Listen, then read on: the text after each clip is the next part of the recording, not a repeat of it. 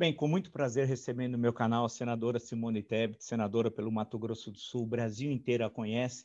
Ela sempre teve uma atuação muito combativa, uma senadora, e na CPI, especialmente na sexta-feira, ontem, aí foi um dos momentos, eu confesso, senadora, eu acho essa CPI a mais importante do século XXI, já disse várias vezes, inclusive, e, e a, o seu, a sua participação, o seu pronunciamento foi o ápice é, da CPI, porque era estava difícil para entender tudo aquilo, numa questão complexa, ela pôs uma ordem cronológica, todos aqueles acontecimentos, uma espécie de organograma do tempo.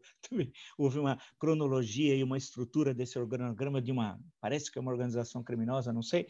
E, e aí, depois de tudo, o, o deputado falou quem era o deputado que supostamente está envolvido em tudo isso, que é o deputado Ricardo Barros do Paraná. Então, eu queria agradecer muito senhora ter aceito o meu convite, senadora, muito obrigado, muito obrigado mesmo. E digo à senhora o seguinte, o presidente pode ser é, acusado de quê pela CPI até o momento? Bom, Vila, muito obrigada pela oportunidade de mais uma vez estar aqui conversando com todos aqueles seus seguidores, pessoas que admiram o seu trabalho, a sua história, né, como grande jornalista que é, sempre assim atento aos acontecimentos e muito preocupado com toda a situação que o país está vivendo. Bom, agora eu, eu acho que o, a CPI entrou numa nova fase. Encerrou-se aquela primeira, que era o grande objetivo da CPI, que é investigar, afinal, por que nós estamos nessa imunidade do rebanho, de rebanho por contaminação, chegando a esses números tenebrosos de mais de 500 mil mortes. Eu acho que esse capítulo não se encerra, mas ele já está ele já, já tem fortes elementos, indícios, provas para que o relator possa dizer sim, houve crime de negligência, imprudência, houve dolo, houve um gabinete paralelo que levou a toda essa situação. E ontem iniciou-se, e acho que começamos aí com o pé direito, iniciou-se bem um novo capítulo. Naquela velha máxima de que CPI a gente sabe como começa e não sabe como termina, nós não esperávamos que tivéssemos que enfrentar, infelizmente, é agora uma nova é, linha de investigação, que além da negligência, de, dessa irresponsabilidade que está levando à morte pessoas de forma tão prematura e inocentes, nós estamos tendo fortes indícios de superfaturamento da compra de uma vacina num contrato bilionário. Você, eu sei que a sua memória é melhor que a minha, talvez você possa fazer um comparativo numérico em relação ao mensalão e ao petrolão, é, em, em, valores do que isso significa. Nós estamos falando aí de, um, de indícios muito fortes de superfaturamento, de fraude de licitação, de envolvimento de agentes políticos através de pressão, de advocacia, de advocacia administrativa, de tráfico de influência, portanto, aí de peculato, corrupção ativa, corrupção passiva, chegando até a possibilidade de uma organização criminosa, como foi que você mencionou, na, no contrato de uma vacina do Covaxin, que por todas as incongruências que nós já mencionamos e nós já sabemos, não tinha que estar sendo comercializada no Brasil, seja porque havia uma ilegalidade, seja porque ela ainda não tem nem comprovação assim ainda científica da sua total eficácia. Então, sobre esse aspecto, chegou-se ao, ao ao núcleo do poder. Ali tem um ponto para responder mais de forma objetiva a sua pergunta, Vila. Eu dependo ali de um depoimento que é decisivo. Ali houve uma fala, não foi de uma pessoa qualquer, de um deputado federal da base do governo, governista, que, que tem uma paixão pelo presidente Bolsonaro. Essa que é a verdade. A gente viu o quanto ele sofreu para dizer uh, o que estava dizendo, é, com, com, com um servidor de carreira humilde, que é seu irmão, comprovando ali toda toda a pressão, dizendo claramente: eu avisei o presidente da República. O presidente da República disse que ia eh, informar o diretor-geral da Polícia Federal. Segundo o próprio governo, na sua resposta, acionou o ex-ministro Pazuello. Então, o ministro Pazuello pode nos responder essa pergunta. É fundamental a ida do ministro Pazuello para dizer o seguinte: quem prevaricou? Foi o ministro Pazuello que colocou né, é, para debaixo do tapete. Ele respondeu ao presidente da República: está tudo certo, não tem nada, ou ele não respondeu. Essa figura passa a ser a figura decisiva para ver se essa sorte toda de, de denúncias aprontadas chegará ou não ao presidente da República. Pelo relato apresentado, senadora, na CPI, a, o, o, deputado e o seu irmão estiveram com o presidente da República, levaram documentos, né? É, apresentaram o, o, Luiz Ricardo, o funcionário é, do, do, Ministério da Saúde, explicou para o presidente da República a questão dos invoices, são três, né? as diferenças de quantidade, valores e do recebimento, muito estranho o caso da Medicine em Singapura, e o presidente teria, é, não sei se o presidente entendeu as explicações apresentadas, mas claramente ali havia um problema que no, na linguagem mais vulgar é chamado de corrupção, havia um ato de corrupção, sim, para as pessoas entenderem de uma forma mais simples, e disse que ia tomar providência junto à Polícia Federal e o Pazuello. A apresentação daquela cronologia, eu acho isso muito importante que a senhora fez, que é central, uh, entre ah, o dia que ele procurou o presidente da República, os dois irmãos, ah, e o dia que ele teria se comunicado ao presidente com o Pazuello, e a gente sabe disso via senador Jorginho, que deu uma, essa informação estando parece uma coisa meio de comédia italiana, dentro de uma van e, e, participando da sessão do Senado, e que teria o Pazuello respondido que não, teria, não, não haveria nenhum problema em relação ao contrato. Mas há uma questão de tempo e de hora para né, ter é, para poder dar essa resposta. O que, que a senhora achou desse, desses três dias? Salvo engano, é 20 de março, 21 de março, 22 de março. É, é, lembrando, é, você foi muito feliz. Eu acho que tem dois, é, tem, tem dois indícios muito fortes de que há algo de muito errado nesse reino, né? nesse governo. O primeiro é o que você apontou. Veja, o presidente, ao invés de acionar, segundo o próprio governo está dizendo, o, DG, que eles chamam, né, diretor-geral da Polícia Federal, ele aciona um ministro que já tinha saído, do, do, praticamente já tinha saído né? nem, nem chamou o, novo ministro e nem avisou, olha, além do Pazuello, Dois dias depois, com a posse do ministro Marcelo Queiroga, eu também acionei o ministro Marcelo Queiroga. Essa história ainda vai ter que ser elucidada. Então, essa questão do prazo, ela realmente ela é, ela é decisiva para continuar construindo, não uma narrativa, porque nós não queremos aí guerra de narrativas, mas buscar a verdade real dos fatos. Porque ele aciona o ministro Pazuello, dois dias depois, o ministro Pazuello já estava na transição, já não era mais ministro. O que ele podia fazer em dois dias? E tem um dado mais importante aí, que a comprovação, e é por isso que eu acho que o ministro, o deputado Ricardo Barros vai ter que ir à CPI dar os seus esclarecimentos, e obviamente vai ter o direito, como parlamentar, como qualquer cidadão, de dar a sua versão dos fatos e ter o seu direito à defesa, porque é o seguinte, a medida, a medida provisória, que todos nós sabemos, ela, a partir do momento que ela entra no Congresso Nacional, ela já tem é o único instrumento, diferente de uma lei, de uma emenda constitucional, que quando é, é, é um instrumento de muito poder do Poder Executivo, do chefe do Poder Executivo, o presidente da República baixa uma medida provisória, ela passa a valer imediatamente. Essa medida provisória, e, ela era boa e necessária, ela dizia o seguinte em janeiro: olha, como a Anvisa aqui não tem condições de ficar avaliando é, todas as vacinas, porque não tem toda a documentação, qualquer vacina autorizada pelas saúde, autoridades sanitárias da Europa, dos Estados Unidos, da China, da Irlanda do Norte e da Grã-Bretanha já podem ser importadas para o Brasil. Isso foi em janeiro. Quando foi 25 de fevereiro, assinou-se o contrato comprando as vacinas da Pfizer, da, da, da Covax, Covax, Covaxin, mesmo sem a autorização da medida provisória, que a medida provisória não autorizava a compra de vacina que tinha autorização da autoridade sanitária da Índia. Então, quando eles perceberam isso, para sanar um vício insanável do contrato, porque havia uma ilegalidade na fonte, eles, o que, que eles fizeram? Uma emenda parlamentar, uma emenda, é informação, é o que nós vamos checar, uma emenda do deputado é, é, Ricardo Barros incluiu entre as vacinas possíveis de serem comercializadas sem passar pela Anvisa, a vacina indiana. Então, é aí que começa a história a ser contada. Quer dizer, aí começa a se colocar o guiso no pescoço do gato, porque a gente começa a verificar que a, as falas são contundentes. E a gente está falando muito do, do, deputado. Agora, me impressionou muito, Vila, a simplicidade a humildade do, do servidor público de carreira. Ele realmente. E aí eu tenho todos. Eu, eu não conheço o deputado federal, eu não tenho, estou aqui para falar do passado dele, eu não conheço, mas ficou aqui uma admiração, porque ele abriu mão de uma série de situações para poder proteger o irmão. Ficou muito claro ali que o elo frágil da relação era o irmão, e ele quis ali falar: meu irmão teve um ato de coragem, meu irmão teve aqui disposto a dizer, apesar de todas as expressões, eu sou uma pessoa honesta, eu não vou me submeter a isso. E ele ali se viu compelido, no bom sentido, a proteger o irmão. Daí porque a sinceridade dos depoimentos. Então, é muito importante verificar que a peça principal dessa chave, desse lado, né, da, da, da, denúncia é o do irmão Miranda. E do outro lado, agora, obviamente, a fala do deputado Ricardo Barros e do ex-ministro Pazuello. É, não, é realmente, a senhora destacou muito bem. Lembrar que ele tinha chegado dos Estados Unidos, chegado a São Paulo, a Guarulhos, ido para Brasília, de Brasília, do aeroporto direto para o Senado Federal. Portanto, veja quantas horas numa tensão certamente enorme, com pressões, ameaças de morte.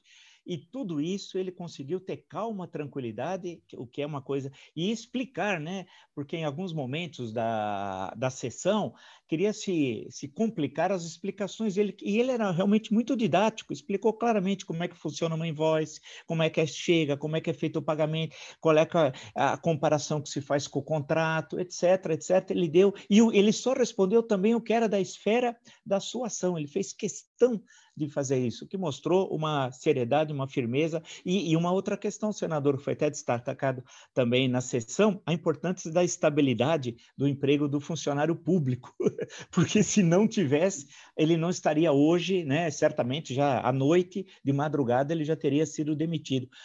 Uma questão que eu queria colocar para a senhora, né? A senhora falou, olha, nós estamos agora num outro patamar, né? É, a CPI demonstrou, Ministério Paralelo, Tratikov, tudo aquilo, né? Que nós vimos durante quase que oito semanas, né? Cerca de oito semanas. Eu acho que ela vai precisar ser estendida, porque faltam mais quatro, cerca de quatro, e pode estender por mais 90, né?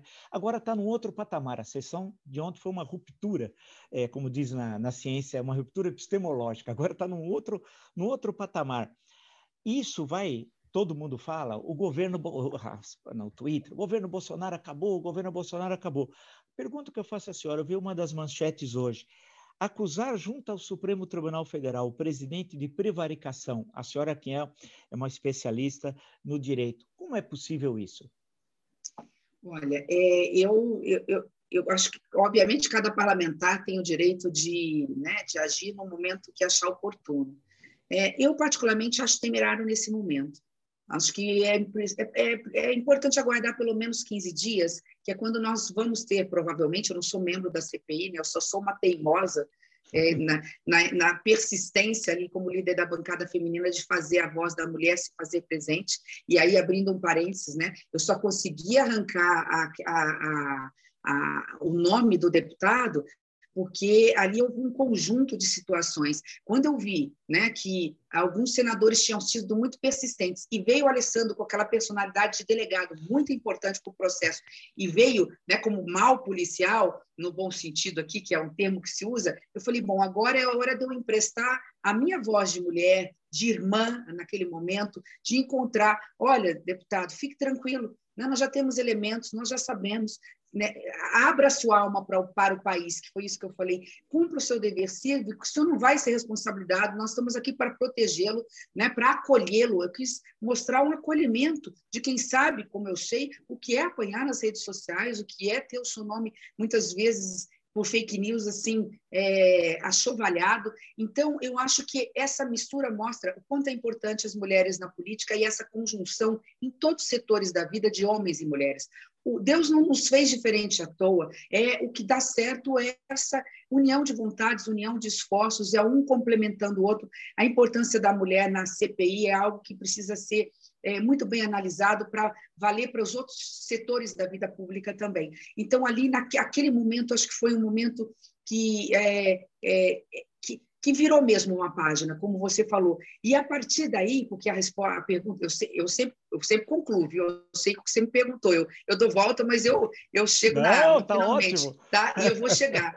Eu acho que é, ele começou ali uma ponta, mas vamos ter muita cautela, né? Eu sou do direito, né? Tudo a gente sabe, está todo mundo cansado de ouvir falar no contraditório, na ampla defesa, no devido processo legal. Nós agora vamos ter que ouvir a, a, fala do deputado, nós vamos ter que ouvir o ministro Pazuello, nós vamos ter que eu sugerir uma cariação coletiva, um termo que eu estou inventando, né? uma cariação coletiva, que a CPI tem, tem, tem uma corrida contra o tempo. Então, acho importante a vinda do ex-ministro, do Elcio, que era o chefe do irmão Miranda, da, dessa Regina um Tiago, que eu, eu, vi num documento que é quem autorizou também a importação, parece que junto com essa Regina, do tenente-coronel Alex, Alex, que ficava ligando ou cobrando, e da, do presidente da Precisa Medicamentos. Eu acho que temos que colocar todos na mesa, começar às 8 horas da manhã, não tem hora para acabar, e ver ali o que está naquele documento comprovado. Mas em relação ao presidente, ao Poder Judiciário, que é uma outra instância,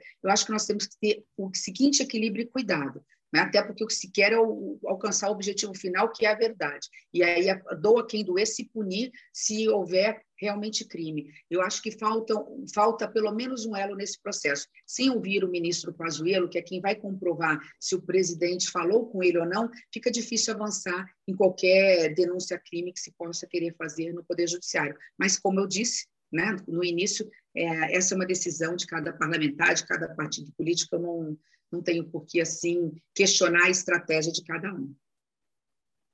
É, senadora, eu imaginei antes da sessão é, da última sexta-feira é, é, e, e, falei também nas minhas lives e, várias vezes, porque eu, eu, tenho um livro de história política e econômica do governo Collor, né? me lembrei da história do Fiat Elba, do motorista Heriberto, da reportagem da revista Isto É, e como aquilo acabou mudando os rumos eh, da CPI, né? Que comprovava a questão das contas fantasmas, do então tesoureiro Paulo César Farias, que fez 25 anos, inclusive agora nessa semana da morte dele. Eu falei, olha, ah, lembrando até o, a brisa do Johnny Alf, em certo momento da música fala, o inesperado fez, fez uma surpresa, né? Então, então, inesperado na história tal. E tem os Heribertos na história, que pode ser os irmãos Miranda, não sei, como a senhora falou, precisamos ter cautela, é, ouvir todos com muito cuidado, olhar toda a documentação. Mas foi uma surpresa para a senhora o que aconteceu na sessão da, da, da última sexta-feira? Sem dúvida nenhuma. Sem dúvida nenhuma. Primeiro, porque o deputado é muito bem articulado, estava muito firme, né? Ele estava ali muito incomodado com a forma como foi, o irmão foi tratado. Isso fez com que unisse o útil ao agradável. Ele tem facilidade, ele tem as informações, né? ele é uma pessoa das redes sociais, isso então o, o, torna um bom comunicador, no sentido de trazer os esclarecimentos devidos, e eu sentia da parte dele. Eu, é um dado interessante, porque eu sento sempre atrás, que eu não sou membro, e o Andolfo, ele havia saído. Aí, quando ele ia chegar, se ele tivesse sentado, eu não faria isso. Talvez eu não conseguiria essa informação do nome, porque eu, tô, eu sento muito lá atrás. Quando ele ia sentar, eu falei assim, Randolfo, eu vou ser a próxima para falar, eu queria estar olho no olho, sentir na pele. Você me permite sentar aqui? Claro, ele é sempre muito gentil. Falou, não, Simone, fica tranquilo, daqui a pouco eu volto. E sentou em outro lugar. Então, é, eu, eu, quando eu sentei ali, é, eu, eu já já estava mais no final, eu vim preparada para um desfecho como esse, mas no início da sessão, de forma alguma, eu poderia imaginar. Mas depois que eu senti essa firmeza e senti o envolvimento dele emocional, pela forma como o irmão estava sendo tratado, porque eu também disse isso, né, uma inversão total de valores, nós, nesse estado policialesco que nós estamos vivendo, não basta ser cidadão de bem e que a merecer a proteção do Estado e das forças, dos órgãos de fiscalização e das forças é, policiais. É o contrário, né? Aquele que fala o que pensa, a imprensa livre, aquele que ousa fazer oposição, que ousa a, a questionar ou denunciar, é o primeiro a ser difamado, caluniado, investigado. Então, isso acho que tocou muito no coração do deputado Miranda, a ponto dele estar tá ali para tudo. E ele foi para tudo, menos para, talvez, dar o tiro de misericórdia. E, sem dúvida nenhuma, é, esse contrato, Vila, independentemente de envolvimento direto e pessoal do presidente da República ou do ministro da Saúde, ele, por si só, derruba a tese de que o governo é um governo diferente no quesito da, da, da ética e do combate à corrupção. Eu não estou imputando nenhuma responsabilidade ao presidente da República nesse momento, nem mesmo ao ministro da Saúde. Agora, as provas falam por si. O irmão Miranda era, vamos dizer assim, era a digital que faltava para mostrar que nós temos nas mãos um contrato fraudulento que não podia ter sido assinado por, por aquilo que eu já disse, que tinha um preço muito acima do preço das demais vacinas e mais, né? Falavam tanto da, eu, esqueço sempre o, o, o apelido que dão a Coronavac, Corona lixo, Corona é, é, é, eles falam va vacina, vacina, vacina, vacina, vacina. É. Vacina e a Covaxin, que é muito mais cara e não é feita pelo Instituto Butantan, que é tão sério, que é um orgulho para nós, ela tem a mesma plataforma. Se uma é mais ou menos eficaz, como eles falam, e não é verdade, quem está escutando não é verdade, minha mãe, minha mãe tomou as duas doses, já, já assim, está super bem, por favor, tome qualquer vacina. É, mas se eles falam que ela não tem tanta eficácia para o contágio, para a morte, ela tem eficácia para evitar a morte, como qualquer outra vacina, a Covaxin também, porque os dois são feitos com o vírus morto, né? É, e que causa apenas uma, uma defesa natural do organismo. Então, me dê uma vantagem da Covaxin, eu vou dizer que ela não existe. Me dê uma desvantagem, eu elenco inúmeras desvantagens, além da ilegalidade. Então, por si só, essa é, sem dúvida nenhuma, um, um novo momento da pandemia. E sim, eu acho que os irmãos Miranda podem ter começado a abalar as estruturas da, da República. Eu queria agradecer muito, não quero abusar da bondade da senadora, porque Ontem é, as, a sessão e as repercussões da sessão foram até a madrugada, né? Foi realmente um momento assim importante da, da história.